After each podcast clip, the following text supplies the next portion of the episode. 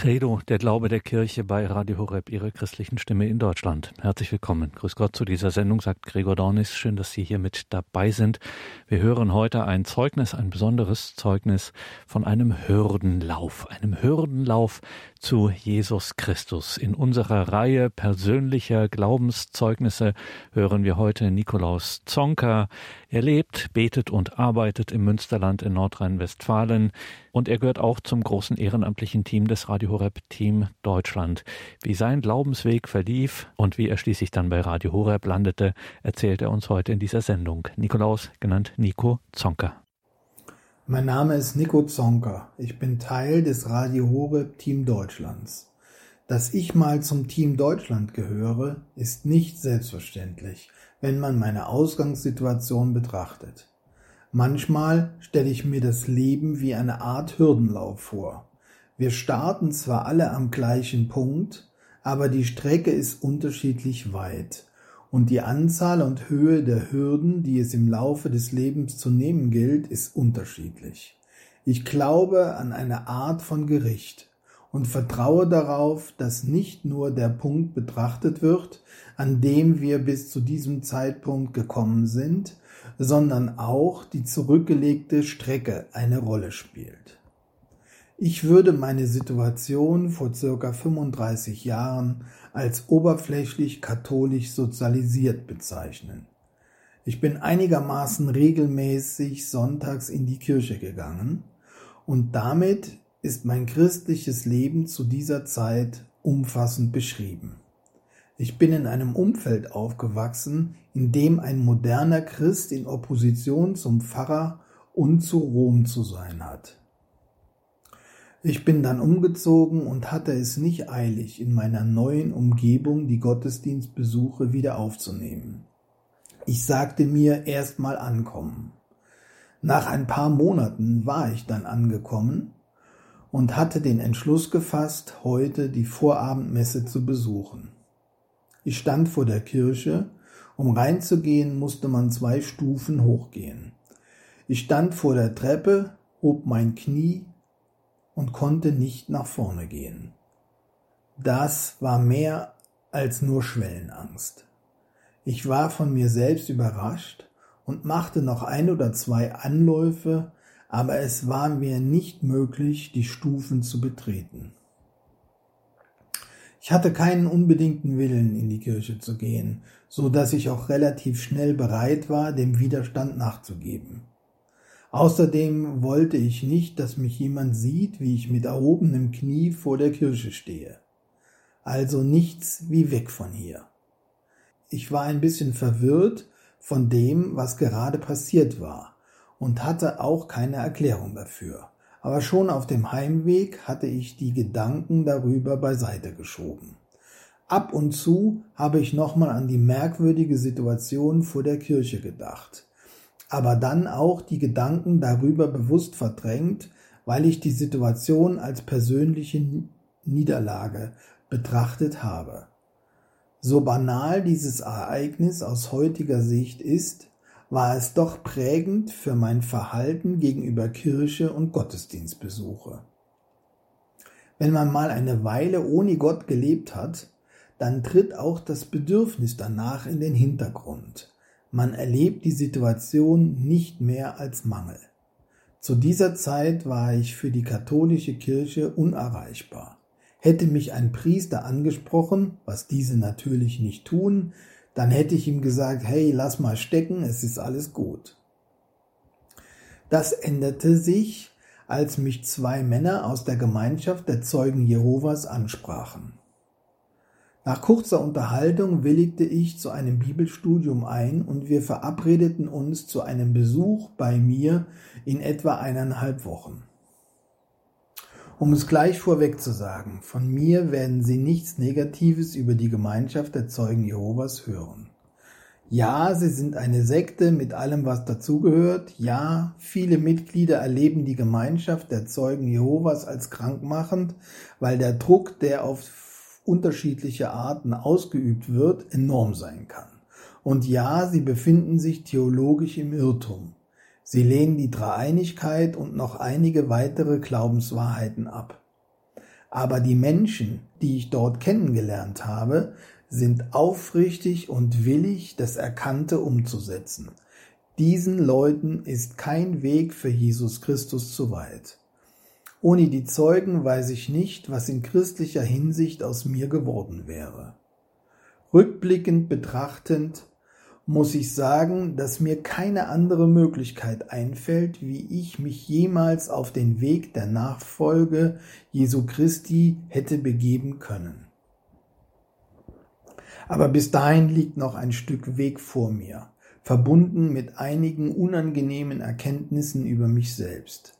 Ich habe mich natürlich schon oft gefragt, warum es ausgerechnet die Zeugen Jehovas sein mussten und wieso, und wieso musste es ein derart schwieriger Weg sein. Hätte es nicht auch einfach und leicht sein können? Ich vermute, dass es das nicht hätte sein können. Ich war damals noch schwieriger als heute. Meine Mutter sagte mir mal, dass mein Lieblingswort Nein sei. Kann man im Nein sagen auf den richtigen Weg kommen?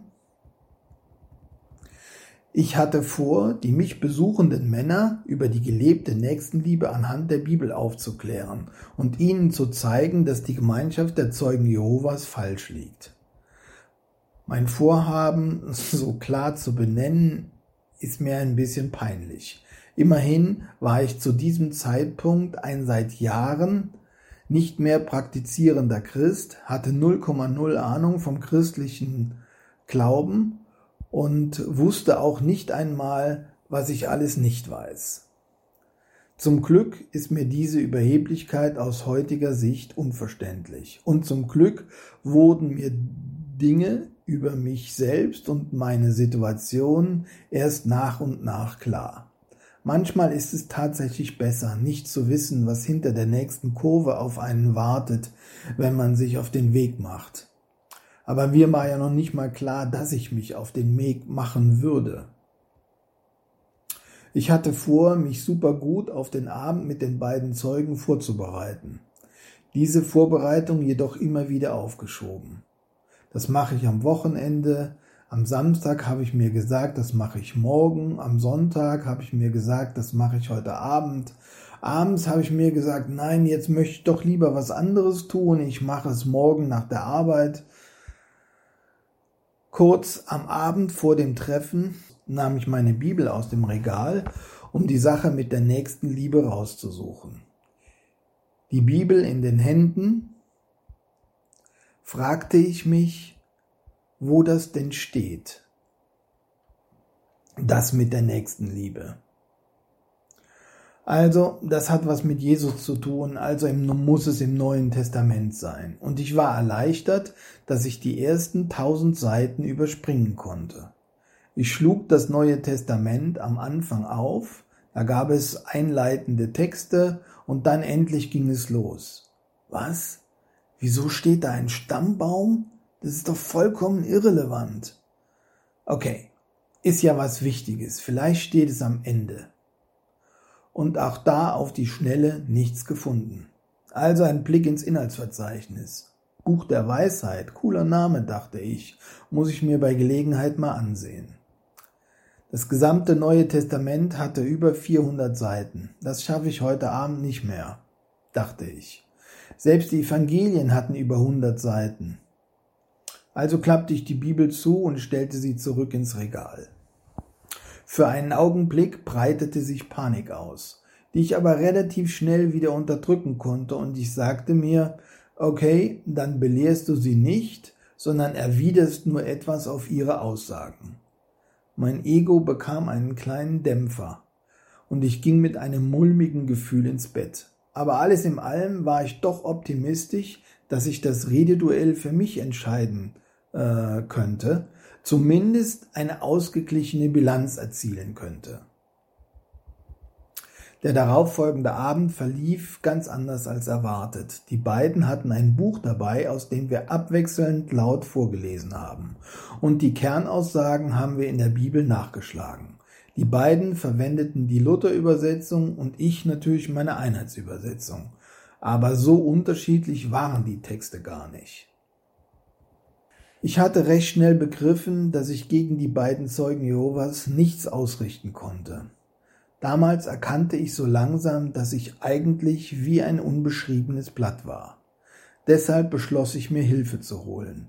Ich sprach nach dem Gottesdienst oder auch gezielt Priester an. Der eine drückte mir einen 32-seitigen Glaubenskurs in die Hand und andere sagten mir klar, dass sie dafür nicht zur Verfügung standen.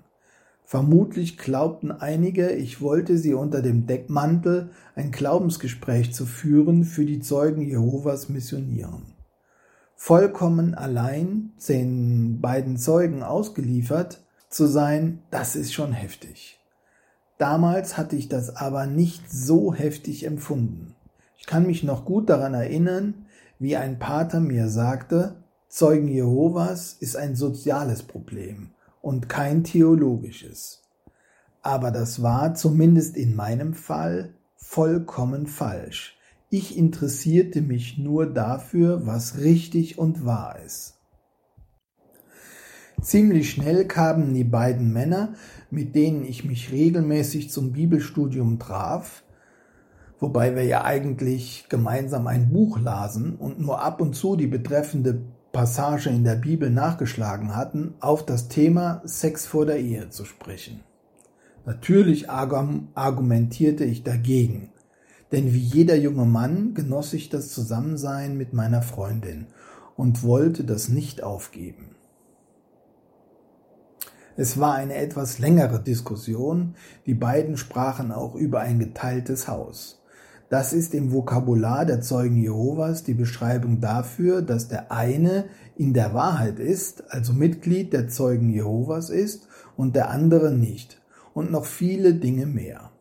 Am Ende hatten die beiden mich mehr oder weniger überzeugt und ich dachte nur, wie bringe ich das meiner Freundin bei?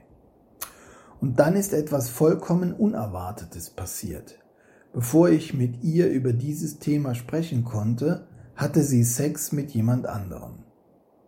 Als mir das klar wurde, habe ich mich mächtig aufgeregt. Vermutlich ist das eine Untertreibung. Jedenfalls habe ich daraufhin die Beziehung beendet.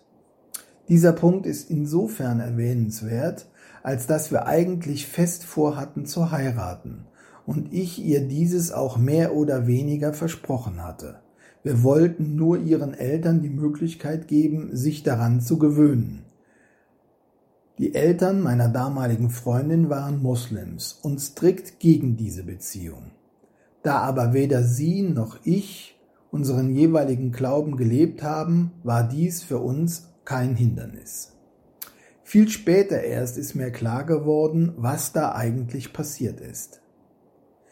Ich hätte mich ohne diesen Vorfall nicht von ihr getrennt. Aber objektiv gesehen wäre es gar nicht möglich gewesen, so tief in das Thema christlicher Glaube einzusteigen, wenn ich noch irgendwie gebunden gewesen wäre.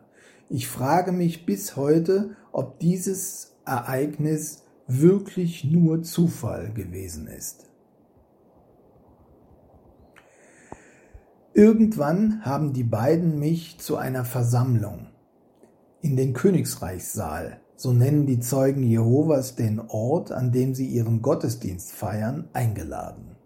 Die Gruppe der Zeugen Jehovas war so groß, dass sich die Gruppe geteilt hatte, um weiterhin die persönliche Nähe zu erleben, die sich automatisch ergibt, wenn jeder jeden kennt. Der eine Teil hatte sonntags morgens seinen Gottesdienst und der andere Teil sonntags abends.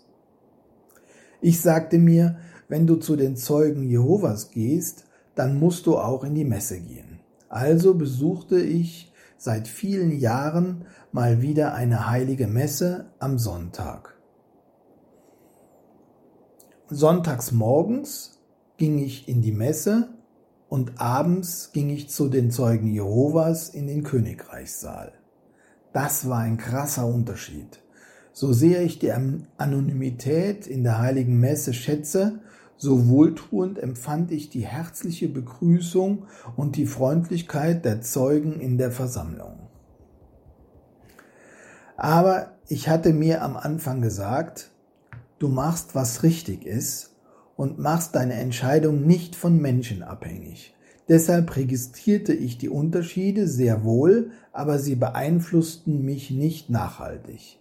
Für mich war dies zu diesem Zeitpunkt eine theologische Frage, keine soziale. Das änderte sich, als ich in der Versammlung eine nur wenige Jahre jüngere und wirklich sehr nette und ausgesprochen attraktive junge Frau kennenlernte. Nach ihrem Studium wohnte sie vorübergehend wieder bei ihren Eltern. Ich kann mich noch gut daran erinnern, dass ich Jesus dafür gedankt habe. Ich konnte es kaum fassen, dass wenn man mit Jesus unterwegs ist, sich das Thema Partnerin auch von selbst löst. Versuch, vermutlich werden Sie das jetzt nicht ganz nachvollziehen können, dass ich mich bei Jesus äh, für eine neue Freundin bedankt habe, obwohl ich objektiv gesehen erst einmal mit ihr gesprochen habe. Wenn Single-Männer Single anders ticken würden, wäre die Menschheit vermutlich schon ausgestorben. Sie hat dann auch relativ schnell meine Intention begriffen und mir unmissverständlich klargemacht, dass ihr Mann in der Wahrheit sein müsse, also Mitglied bei den Zeugen Jehovas sein müsse. Ich kann mich noch grob erinnern, dass ich argumentiert habe, dass das eine doch nichts mit dem anderen zu tun hat, aber auch sie erklärte mir, dass sie nicht in einem geteilten Haus leben wolle und dass sie eine Ehe, Ehe führen möchte, bei der Gott der Dritte im Bund ist. Ich dachte mir, Ehe zu dritt, was soll das denn jetzt? Sie war auch bereit, Dinge mit mir zu unternehmen, nur eben nicht mit mir allein, sondern jeweils nur in der Gruppe. Das Zusammensein mit ihr und den anderen jungen Erwachsenen aus der Gemeinschaft der Zeugen Jehovas hat mir schon sehr gut gefallen. Keine Alkoholexzesse, kein vulgäres Verhalten und immer bereit, über Jesus zu sprechen und trotzdem dabei vollkommen normal zu sein. Ich fühlte mich wirklich wohl. Es war nicht so, dass von Anfang an feststand, dass ich kein Mitglied bei den Zeugen Jehovas werden würde. Die Zeugen können ihren Glauben gut erklären und um dem zu widerstehen, ist nicht einfach oder vielleicht sogar unmöglich, besonders wenn man von seinem eigenen Glauben im Wesentlichen keine Ahnung hat. Einer meiner Bekannten hat mich dann auch dem Sektenbeauftragten gemeldet weil sich angeblich mein Denken verengen würde, was natürlich so nicht stimmte. Die eingetretene Veränderung war einfach nur, dass eben nicht mehr alles beliebig war und ich eben manche Dinge nicht mehr mitgemacht habe. Das wäre aber vermutlich auch passiert, wenn ich den Katechistenkurs in Hochaltingen belegt hätte, wozu ich damals aber natürlich noch lange nicht bereit war. Die Episode mit dem Sektenbeauftragten der katholischen Kirche empfand ich als ausgesprochen negativ. Er hatte nichts Gehaltvolles erzählt und ich empfand die Einmischung in mein Leben als abstoßend. Er war einer von denen, die nicht inhaltlich überzeugen konnten, sondern nur mit Dreck schmeißen konnten. Im Übrigen ist er überwiegend auf die sozialen Aspekte der Zeugen Jehovas eingegangen, aber für mich war dies ja doch eine theologische Frage und theologisch hatte er nichts zu bieten. Ein weiterer Punkt für die Zeugen Jehovas. Ich erlebte die katholische Kirche damals als leere Hülle. Nicht unbedingt vom Glauben her. Dass die Eucharistie etwas Heiliges ist, empfand ich schon. Auch wenn ich es nicht erklären konnte. Aber die Katholiken erlebte ich als leere Hüllen, weil ich einfach keinen finden konnte, der mir von seinem Glauben erzählen konnte oder wollte. Ich erinnere mich an zwei Ereignisse, die mein positives Bild, welches ich von der Gemeinschaft der Zeugen Jehovas damals hatte, ins Wanken brachten. Das eine war auf einem Kongress in Stuttgart bei dem einer der Redner die Teilnehmer dazu aufforderte, ihre Kinder nicht in den Kindergarten zu geben, weil sie dort schädlichen Einflüssen ausgesetzt wären. Das hat mich mächtig aufgeregt, weil ich den Wert des Kindergarten damals als positiv für die kleinen Kinder einschätzte, dass sie eben neuen Einflüssen ausgesetzt werden und lernen, Teil in einer Gruppe zu sein. Als Jahre später mein eigener Sohn mit Wörtern aus dem Kindergarten nach Hause kam, die noch nie in unserem Haus gesprochen wurden, musste ich nochmal an diesen Vortrag und meine Reaktion darauf denken. Das andere Ereignis, bei dem mein Bild von der Richtigkeit der Lehre der Zeugen Jehovas Risse bekam, war, als die beiden, mit denen ich studierte, so nennen die Zeugen Jehovas das gemeinsame Lesen, behaupteten, dass Jesus einen Trick angewandt hat, als er nach der Auferstehung gemeinsam mit den Jüngern etwas gegessen hatte. Ich kann mich nicht mehr an Details erinnern, aber ich kann mich noch, aber ich kann noch immer nachvollziehen, wie verstörend ich den Gedanken empfunden habe, dass Jesus Tricks anwenden sollte. Das habe ich damals nicht geglaubt und das glaube ich auch heute nicht. An den theologischen Hintergrund kann ich mich nicht mehr genau erinnern. Vielleicht war es so, dass die Zeugen nicht an die leibliche Auferstehung glauben, sondern nur an eine geistige und dass er deshalb aus Sicht der Zeugen Jehovas nichts essen konnte. Aber ich weiß es leider nicht mehr. Im Laufe der Zeit habe ich leider viel von dem damals Gelernten wieder vergessen. Ich empfand den Glauben der Zeugen als kopflastig und nüchtern so nüchtern wie der Königreichssaal selbst auch ist. Alle Mitglieder der Zeugen Jehovas bereiten sich auf die sonntägliche Versammlung vor. Dazu lesen sie die entsprechenden Seiten aus dem Wachturm. Ich glaube, ein Heftchen galt immer für 14 Tage. Es waren also zwei Hauptthemen enthalten, welche sich über mehrere Seiten in dem Heft gingen. In den Fußzeilen jeder Seite gab es einige Fragen, zwei oder drei, soweit ich mich erinnere. Die Zeugen nehmen dann einen farbigen Stift und unterstreichen die erste Frage und unterstreichen in gleicher Farbe die Antwort in dem jeweiligen Text auf die Frage. Mit einem andersfarbigen Stift machen sie es mit der zweiten und jeder weiteren Frage ebenso. In der Versammlung hat dann Jung und Alt seinen farbig unterstrichenen Wachturmtext vor sich und die Texte werden noch einmal gemeinsam gelesen und die Fragen auch gemeinsam beantwortet. Es hat etwas von Schulunterricht. Ich kann mich noch gut erinnern, wie beeindruckt ich war, dass sich jeder in Demut diesem Verfahren unterworfen hatte. Ich hatte öfters dagesessen und keinen Einblick in meinen Wachturm gegeben, weil da nichts unterstrichen war und ich die Texte nicht gelesen hatte. Damals war ich noch nicht so weit. Heute ist es für mich selbstverständlich, jeden Tag das Tagesevangelium und die entsprechenden Lesungen zu lesen. Meistens mache ich das mit der UCAT-App. Die beiden Männer mit denen ich studierte, waren enttäuscht, dass ich mich nicht taufen lassen wollte. Ich sagte, ich bin getauft und sehe keinen Grund, dies zu wiederholen. Aber da die Zeugen Jehovas die Dreieinigkeit ablehnen, können sie die Taufe im Namen des Vaters, des Sohnes und des Heiligen Geistes auch nicht anerkennen. Sonntags morgens katholische Kirche und abends Versammlung bei den Zeugen Jehovas ging noch eine ganze Weile so weiter, hauptsächlich weil ich mich nicht entscheiden konnte. Ich hatte einfach nicht genug Fakten, auf deren Basis ich eine Entscheidung hätte treffen können.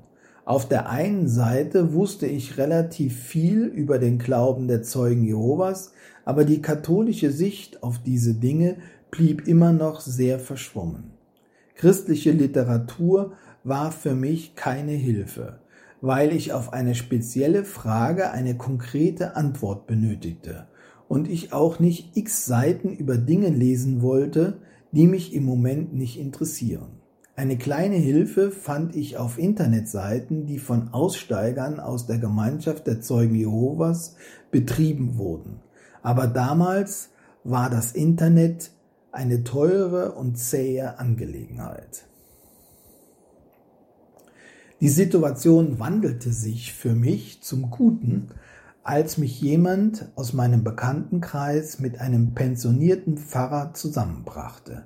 Dieser lebte wirklich am Ende der Welt im Elsass.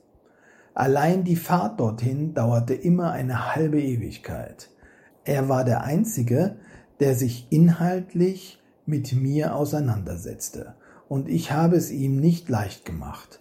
Manchmal wurden unsere Diskussionen richtig gehend laut und emotional. Jedenfalls bekam ich hier zum ersten Mal in meinem Leben Futter. Die Dinge, die mir der Priester sagte, sagte ich bei nächster Gelegenheit den Zeugen und die Antworten der Zeugen bei nächster Gelegenheit dem Priester. Dieser Schlagabtausch hielt mehrere Monate an und war auch für mich keine einfache Zeit. Eigentlich war ich schon zu 75 Prozent bereit für die Zeugen. Dann begann sich aber langsam das Bild zu verändern. Ab und zu war er nicht zu Hause, als ich kam, obwohl wir uns verabredet hatten, und ich fuhr wieder mit einer Mordswut nach Hause. Manchmal sagte er, dass er sich hinlegen müsse und ich solle derweil den Hof kehren oder seinen Rasen mähen. Danach würden wir weiterreden. Rasenmähen war eigentlich okay aber auf seinem Aufsitzrasenmäher ließ er mich nie fahren. Es dauerte lange, bis sich zwischen uns eine Art Freundschaft entwickelte und ich seinen Hof freiwillig kehrte, während ich auf ihn wartete, weil er unseren Termin vergessen oder ihm etwas dazwischen gekommen war. Meistens fuhr ich freitags nachmittags nach der Arbeit ins Elsass. Ich machte dann früher Schluss und es wurde meist zwei Uhr nachts, bis ich wieder heimfuhr. Aber auch wenn wir uns samstags gegen zehn Uhr trafen, kam es nicht selten vor, dass ich erst nachts gegen zehn wieder nach Hause fuhr. Ich hatte schnell gemerkt, dass er ziemlich klug war und dass das, was die Zeugen sagten, dass ein katholischer Priester die Bibel nicht kennen würde, absolut nicht stimmte. Anfangs trafen wir uns etwa 14-tägig, in seltenen Fällen auch wöchentlich. Wir hatten viele Themen zu besprechen und er schonte mich nicht. Dass er mich mit Samthandschuhen anfasste, kann man ihm wirklich nicht vorwerfen. Teilweise war ich aber auch ziemlich aggressiv, was mir rückblickend peinlich ist. Hermann Kiefer, Hochschulpfarrer im Ruhestand, war wirklich der Einzige, der sich Zeit für mich nahm und auch kompetent war, mir Dinge zu erklären. So lernte ich die eine Seite des katholischen Glaubens, das Faktenwissen, kennen. In ganz kleinen Schritten näherte ich mich der katholischen Kirche an. Ich erinnere mich noch an meine erste neue Beichte. Dass man sich die Vergebung nicht selbst zusprechen kann, war mir schon klar. Deshalb beichtete ich bei einem mir unbekannten Priester. Zur Absolution musste ich unter anderem drei Gegrüßet seist du Maria beten. Ich sagte dem Priester, dass ich das nicht könne, zu Maria beten. Von den Zeugen her gedacht, geht zu Maria beten gar nicht. Daraufhin hat der Priester mir diese Gebete erlassen. War ein ziemlich peinlicher Augenblick damals, auch wenn ich das jetzt nicht so recht vermitteln kann. Die Eucharistie und die Beichte sind für mich die wichtigsten Sakramente überhaupt. Es ist schon krass im Rückblick nachzuvollziehen, dass sich das schon damals abzeichnete. Irgendwann sagte ich den Zeugen, dass ich ihre Versammlung nicht mehr besuchen würde. Ich empfand es als befreiend endlich kein schlechtes Gewissen mehr, wieder sonntags den Wachturm nicht gelesen zu haben, während ich mich mit ähnlich alten Singles aus der Gemeinschaft der Zeugen Jehovas öfters am Wochenende getroffen hatte, fiel dies von einem auf den anderen Tag weg. Das war schon heftig. Wobei die beiden, mit denen ich studierte, dieses Verhalten auch angekündigt hatten. Es ist dann aber nochmal heftig, es selbst zu erleben. Das war kein schönes Gefühl. Nach der Druckbetankung durch die Zeugen Jehovas empfand ich die Freiheit, die sich danach einstellte, als etwas Leeres. Ich nahm dann an Firmkursen teil, manchmal an zweien parallel, weil ich Input brauchte und auch wollte. Ich wunderte mich jedes Mal, wenn ein Vorbereitungskurs zu Ende geht, dass die Teilnehmer sich danach nicht weiterhin treffen wollten. Ich dagegen konnte gar nicht genug davon bekommen. Ich weiß gar nicht mehr, wie viele Firmenvorbereitungskurse für Erwachsene ich besucht habe, obwohl ich es schon bereits gefirmt war. Ich bin dann irgendwann wieder mal umgezogen und in der neuen Gegend gab es keinen Firmenkurs. Meine Fahrten ins Elsass verringerten sich auf einmal monatlich oder alle sechs Wochen. In dieser Zeit begann ich wieder in katholischen Dingen abzubauen. Irgendwann erinnerte ich mich nochmal an die attraktive Zeugin und das, was sie über das geteilte Haus gesagt hatte. Ich trennte mich von meiner Freundin und suchte eine explizit katholische Frau. Das war leichter gesagt als getan. Ich nahm an Wallfahrten und Katholikentagen teil, machte Exerzitien, aber es dauerte noch eine ganze Weile, bis mir meine jetzige Frau über den Weg lief. Irgendwann wechselte ich den Arbeitgeber und hatte dann einen längeren Weg zur Arbeit, den ich sinnvoll ausfüllen wollte. Das war im Jahr 2008. Anfangs hörte ich Hörbücher auf dem Weg zur Arbit, irgendwann kamen dann Smartphones auf den Markt. Und beim Zusammenstellen der Podcasts für den nächsten Tag stieß ich auf einen Podcast von Radio Horeb. Hans-Martin Lochner und Johannes Hartl, auch Pater Buob, waren die ersten, die ich gehört habe. Pfarrer Lochner hat mich tief beeindruckt. Endlich mal einer, der Klartext spricht. Johannes Hartl, einer, der mega schlau ist und katholische Wahrheiten schlüssig darlegen kann. Meine Frau wusste natürlich von meiner Beeinflussung durch die Zeugen Jehovas, und dass ich jetzt wieder mit einer solchen Sache um die Ecke komme, war ihr sehr suspekt. Abends spielte ich ihr oft die entscheidenden Stellen vor, die ich auf dem Weg zur Arbeit und nach Hause gehört habe. Sie war oft deutlich weniger beeindruckt als ich. Auch das war keine schöne Zeit. Ich hatte mit Radio Horeb einen riesigen Schatz aufgetan, aber ich hatte keinen, mit dem ich ihn teilen konnte. Das empfand ich schon als ziemlich frustrierend. In der Gemeinde stieß ich auf null Interesse, und es dauerte eine ganze Weile, bis Johannes Hartl meine Frau von sich überzeugen konnte. Heute hören wir uns manchmal gemeinsam einen Vortrag an. In Fragen des Glaubens passt kein Platz zwischen meine Frau und mich. Sie brennt vielleicht sogar noch mehr für das Evangelisieren als ich. Mein Glaubensleben hat sich nicht gleichmäßig entwickelt, eher so wie Treppenstufen. Als ich Radio Horeb entdeckte, war das wieder eine neue Stufe, die ich betreten habe. Es fällt mir noch heute schwer, eine einmal erreichte Stufe zu halten und nicht wieder auf ein niedrigeres Niveau abzurutschen.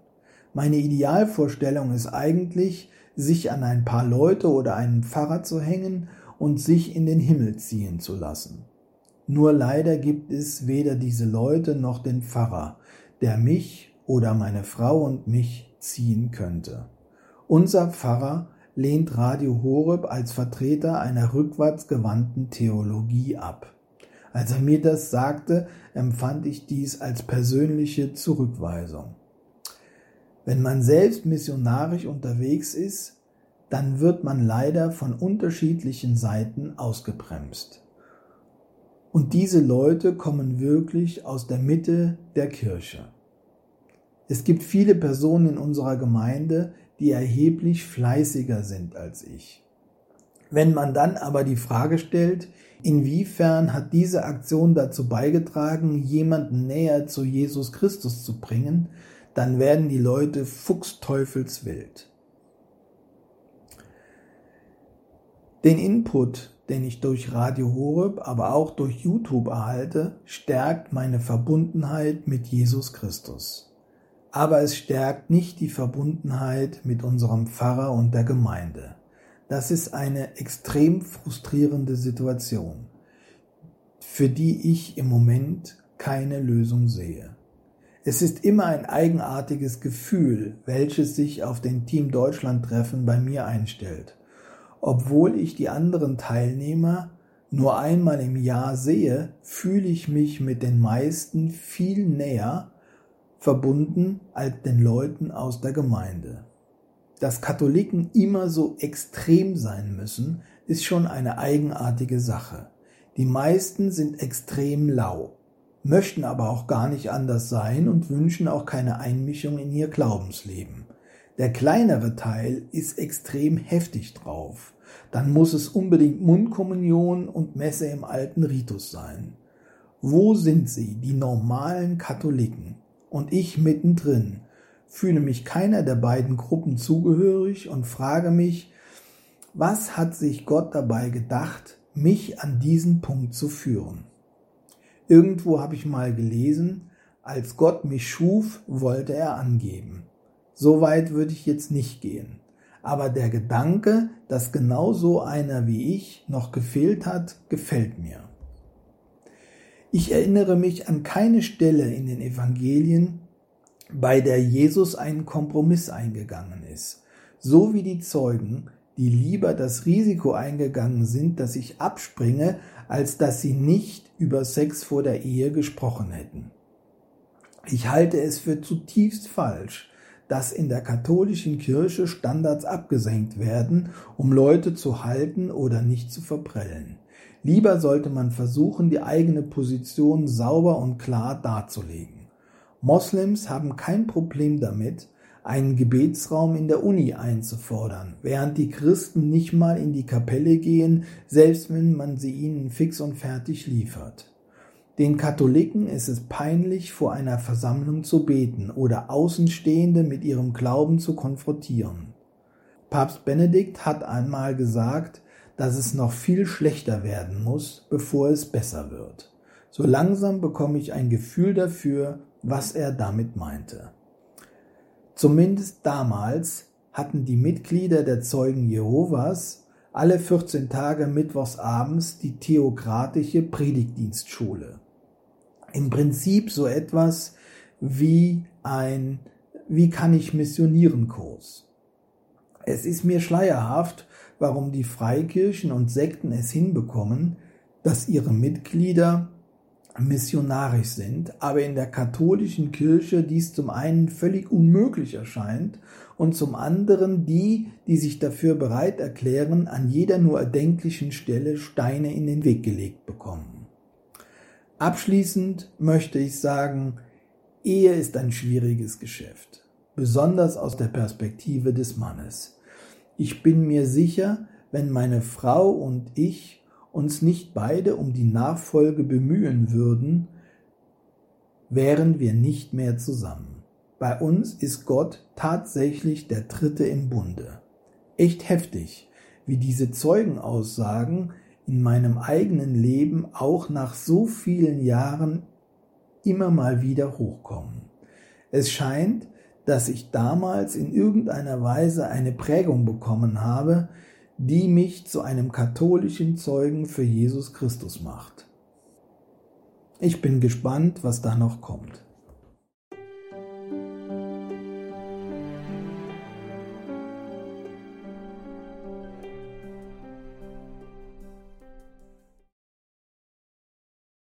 In der heutigen Credo-Sendung hörten Sie ein Zeugnis von Nikolaus, genannt Nico Zonka aus Kempen. Sein Weg zur Kirche, überschrieben haben wir das mit Hürdenlauf zu Jesus Christus, ein Weg, der ihn schließlich auch zu Radio Horeb führte. Und wir haben noch ein bisschen Zeit in dieser Credo-Sendung, bis es um 21.30 Uhr weitergeht mit der Reihe Nachgehört. Gelegenheit hinzuweisen auf die neue Predigtreihe vom Programmdirektor von Radio Horeb, Pfarrer Richard Kocher. Seine Predigtreihe beschäftigt sich mit dem Sakrament der Eucharistie, der Quelle und dem Höhepunkt des ganzen christlichen Lebens Lebens, so sagt es die Kirche selbst. In dieser Predigtreihe vertieft Pfarrer Richard Kocher, was die Eucharistie eigentlich ausmacht. Und er wirft auch ein ganz neues Licht auf dieses heilige, allerheiligste, wie wir auch sagen, Sakrament. So auch in Teil 4 dieser Predigtreihe vom 11. Januar 2024. Liebe Gemeinde hier im Balderschwang, liebe Zuschauer, liebe Zuhörer, liebe Brüder und Schwestern im Herrn, ich habe eine Predigtreihe begonnen, die sich durch die Umstände etwas in die Länge gezogen hat. Das Brot, das Jesus gibt, was sagt er selber über dieses Brot? Es geht hier um etwas sehr Wichtiges, die Eucharistie. Und eine ganz entscheidende, die erste ist, dass das Leben das Wort hat. Ich bin das lebendige Brot. Wenn Sie das verstanden haben, dann werden Sie nicht schwatzend und um sich glotzend in die Bank wieder zurückgehen, sondern Sie werden in sich gehen und sich mit ihm unterhalten, weil Sie eine Person empfangen haben. Ist kein Gegenstand, kein Beruhigungsdrops. Das Zweite ist, was er sagt, es ist wahres Brot im Sinn von wirklich, das, was im Alten Testament präfiguriert, vorausgebildet war, hat sich in ihm erfüllt. Und dann haben wir gesehen, im Vater unser geht es ja um das tägliche Brot, dass die Jünger das brauchen, denn der Herr sendet sie ja mittellos aus. Kein Geld, keine Vorratstasche, kein Brot, wovon sollen sie leben? Sie beten darum und deshalb ist das Vater unser, diese vierte Bitte hier situiert. Wir brauchen das Brot, bitte gib's uns. Aber wir haben auch, und da knüpfe ich jetzt daran an, gesehen, dass diese Stelle ziemlich tricky ist. Es kommt nämlich ein Wort vor, das vielleicht das Geheimnisvollste des Neuen Testamentes überhaupt ist. Die Sprachwissenschaftler nennen das Eneo Legumenon, eine Neuschöpfung. Der Evangelist hat einfach ein Wort neu geschaffen. Das, das gibt's gar nicht. In der gesamten griechischen Literatur kommt das nirgends vor. Erst viel später, im 5. Jahrhundert, auf einem Papyrus mal. Epiusios heißt das. Und der große Kirchenvater Hieronymus ein Bibelgelehrter par excellence übersetzt und dann kommen wir schon ein bisschen näher auf ihr Verständnis ins Lateinische, super substantialis, überwesentlich, übernatürlich, über der Natur stehend. Wie bitte? Und allein schon, dass das, das ist ja auch so ein Punkt, wo man eigentlich hängen bleibt, wo aber nie jemand nachfragt. Wenn das Brot täglich gegeben wird, warum muss ich dann noch beten, gibt's heute? Das ist eine Verdoppelung. Und wenn ich heute bete, ist doch klar, dass auch täglich ist. Also wortwörtlich übersetzt heißt es, unser übernatürliches Brot gib uns. Die vierte Bitte ist wie ein Scharnier. Denn in den ersten drei Bitten geht es um die Anliegen des, Anliegen des Reiches Gottes. Sein Name werde geheiligt, sein Reich soll kommen, sein Wille soll geschehen. Bei den nächsten drei Bitten, da geht es um uns, um unsere Anliegen, und zwar die ganz wesentlichen. Schuld soll vergeben werden, Versuchung, dass wir die bestehen und dass sie vom Bösen erlöst werden. Und da könnte es jetzt tatsächlich sein, dass das übernatürliche Brot noch an die ersten drei Bitten anknüpft, aber zugleich schon, weil es natürlich auch um natürliches Brot geht, zu den Anliegen von uns überleitet. Ein interessanter Gedanke. Nun, ich habe ja schon gesagt, die, die Bibelgelehrten halten sich zunächst einmal an das, was einfach dasteht, das Brot, also dass wir was zum Essen haben. Aber es geht in einem größeren Sinn, einem umfassenderen Sinn um all das, was wir eben zum Leben brauchen. Ist ja nicht nur Brot allein, wir brauchen auch Klar, äh, Kleidung und Häuser, wo wir wohnen können. Eine erste Annäherung ist dann ein, ein Wort im Griechischen, das ziemlich ähnlich ist zu Epiusios und das würde dann bedeuten für den kommenden Tag. Und dazu müssen Sie wissen, dass im Judentum der nächste Tag schon am Vorabend begonnen hat.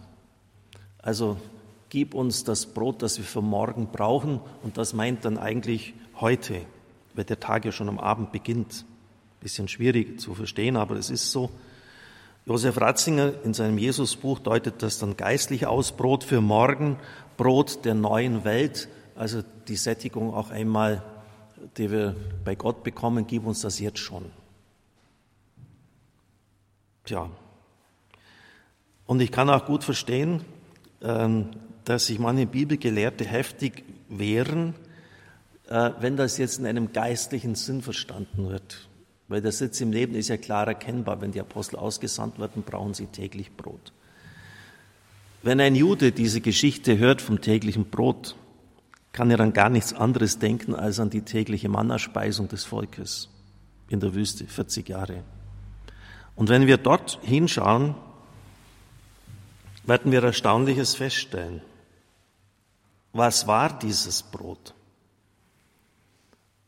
Ein natürlich erzeugter Pflanzenschleim, von einer Tamariske abgesondert, so Art Koriandersamen. Es schmeckte süßlich, war schmackhaft. Das wird immer als Erklärung angegeben. Aber schauen wir mal genauer hin, ob es gewöhnliches Brot ist oder nicht, was die Leute bekommen haben damals. Eine erste erstaunliche Feststellung ist, wenn jemand viel sammelte, hat er einen Homer, also ein Liter gesammelt, und wenn jemand wenig sammelte, genauso viel. Ein bisschen eigenartig, oder? Außerdem konnte das Brot nicht konserviert werden. Es verfaulte rasch. Aber am Schabbat durfte man für zwei Tage sammeln, sonst nur für einen Tag. Und da verfaulte es nicht. So eigenartig. Außerdem wurde es in einem goldenen Krug bei der Bundeslade aufbewahrt und dort ist es seit Jahrhunderten nicht verfault. Und deshalb schreibt auch Flavius Josephus, äh, der sich gut auskannte und ein Geschichtsschreiber dieser Tage war, dass jeder das gleiche Maß bekam und die tägliche Verderblichkeit sind ein Zeichen, dass diese Nahrung göttlich und wundersam war. Nach 40 Jahren Wüstenwanderung sind Israeliten endlich ins gelobte Land gekommen und dann hat diese Nahrung plötzlich schlagartig aufgehört.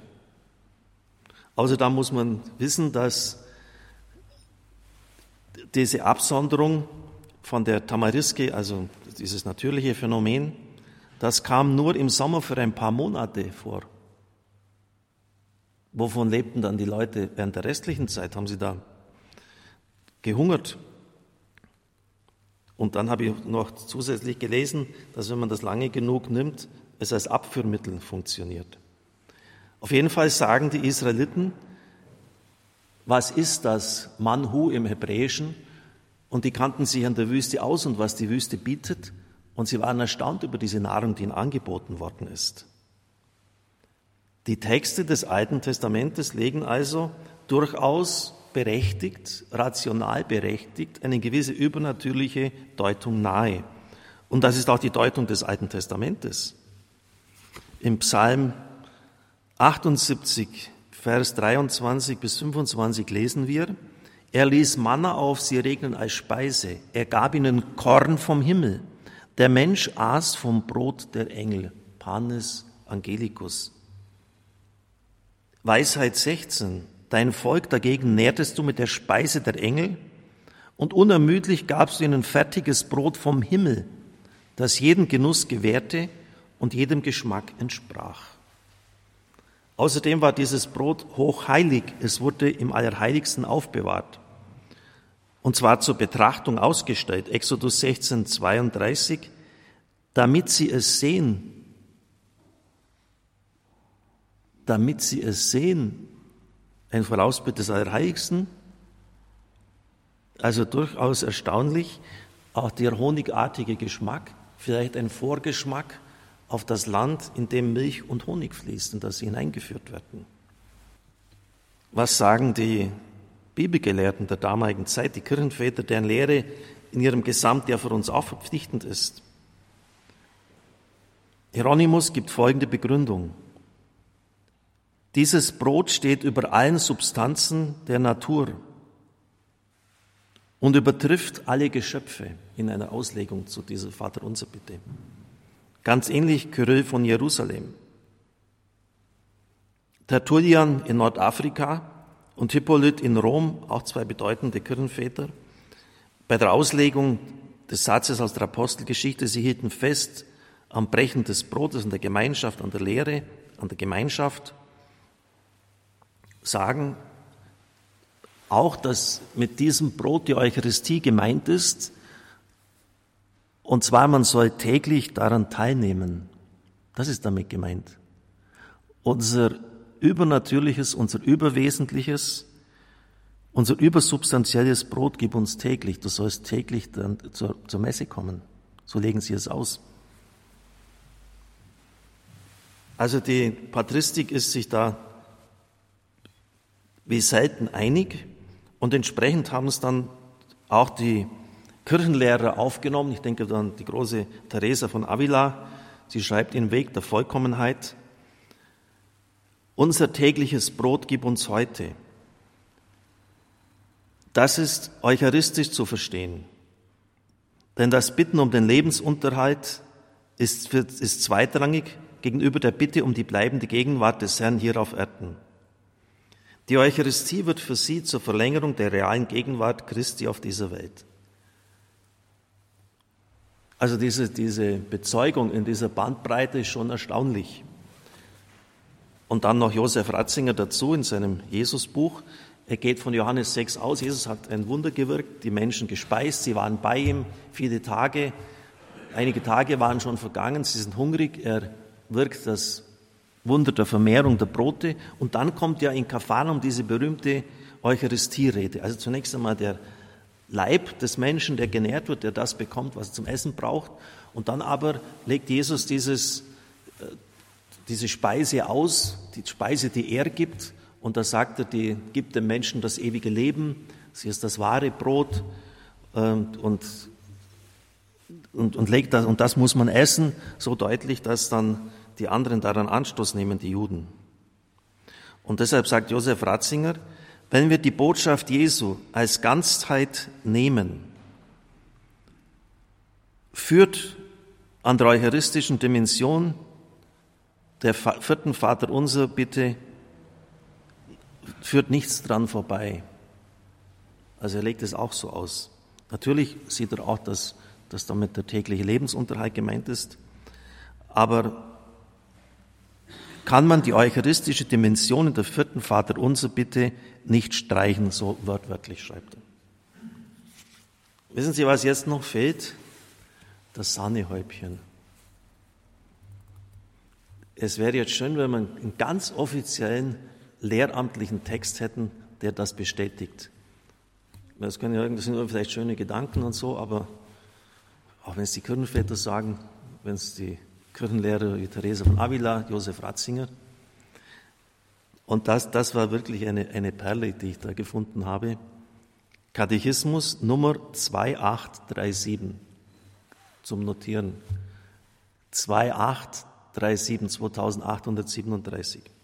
Dieses Wort Epiusios, das täglich, findet sich im Neuen Testament nur hier. Haben wir schon gehört. Überhaupt in der ganzen griechischen Literatur nur hier. Der Evangelist hat es erfunden. So wie einer von uns heute sagt, unkaputtbar. Das gibt es nicht, das Wort. Das hat einfach erfunden. Einer in der Werbung hat, die machen so Dinge. Aber nur damit sie ein bisschen, das sie vorstellen können. Im zeitlichen Sinn verstanden nimmt es erzieherisch das Heute wieder auf, das man heute leben soll, um uns in einem unbedingten Vertrauen zu bestärken. Im qualitativen Sinn genommen bedeutet es das Lebensnotwendige, also und weitergefasst, jedes Gut, das zum Lebensunterhalt genügt. Lebensunterhalt.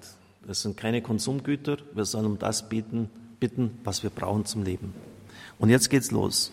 Buchstäblich, Epiusios überwesentlich, das steht in eckigen Klammern, bezeichnet es unmittelbar das Brot des Lebens, den Leib Christi, welche die Arznei der Unsterblichkeit ist ohne die wir das Leben nicht in uns haben. Mit dem Buchstäblichen wird auch der himmlische Sinn dieser Bitte offensichtlich. Dieser Tag bezeichnet den Tag des Herrn. Dieser ist der Tag des Festmahls im Reich Gottes, der in der Eucharistie vorweggenommen wird, die, die Vorgeschmack des kommenden Reiches ist. Darum ist es angemessen, die Eucharistie jeden Tag zu feiern. Das ist schon ziemlich herausfordernd. Das haben Sie vielleicht nicht gewusst wenn Sie das Vaterunser beten, dass Sie täglich darum beten sollen, den eucharistischen Leib zu empfangen und das auch tun sollen, wenn Sie die Möglichkeit dazu haben. Ich erinnere mich im Priesterseminar, äh, ich bin natürlich, bevor ich da eingetreten bin, am Sonntag auch immer in die Messe gegangen, aber es war schon eine Umstellung, jeden Tag in der Messe dabei zu sein. War schon ein Novum, dass ich mich gewohnen musste. Vielleicht machen Sie sich auf den Weg. Es braucht ja nicht jeden Tag sein, aber dass Sie zumindest auch während der Woche, äh, wenn die Möglichkeit sich ergibt, dorthin gehen, daran teilnehmen. Der Katechismus legt es eindeutig so aus. Unser übernatürliches Brot, unser überirdisches Brot, unser überwesentliches Brot, gib uns heute, also jeden Tag. Sie sollen jeden Tag kommen. Ich gebe nochmal die Nummer durch, Sie brauchen es nicht mir glauben. Glauben Sie bitte schon im Katechismus der katholischen Kirche. Die Nummer 2837 sind nicht die Lottozahlen 2837. Das, ist, das war natürlich dann schon noch das Sahnehäubchen obendrauf. Es hat es fasst alles zusammen, ähm, was ich mir vorher schon ausgedacht habe oder wie es eigentlich die Argumentation sein müsste. Ja, natürlich, es meint normales Brot, den Lebensunterhalt, aber eben nicht nur. Es bedeutet auch den eucharistischen Christus, den eucharistischen Leib. Amen.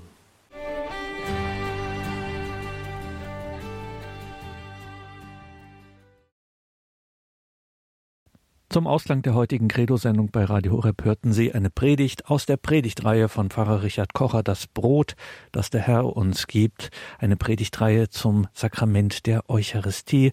Liebe Hörerinnen und Hörer, das haben wir natürlich in einer besonderen Weise verlinkt auf unserer Homepage, auf unserer Website horeb.org.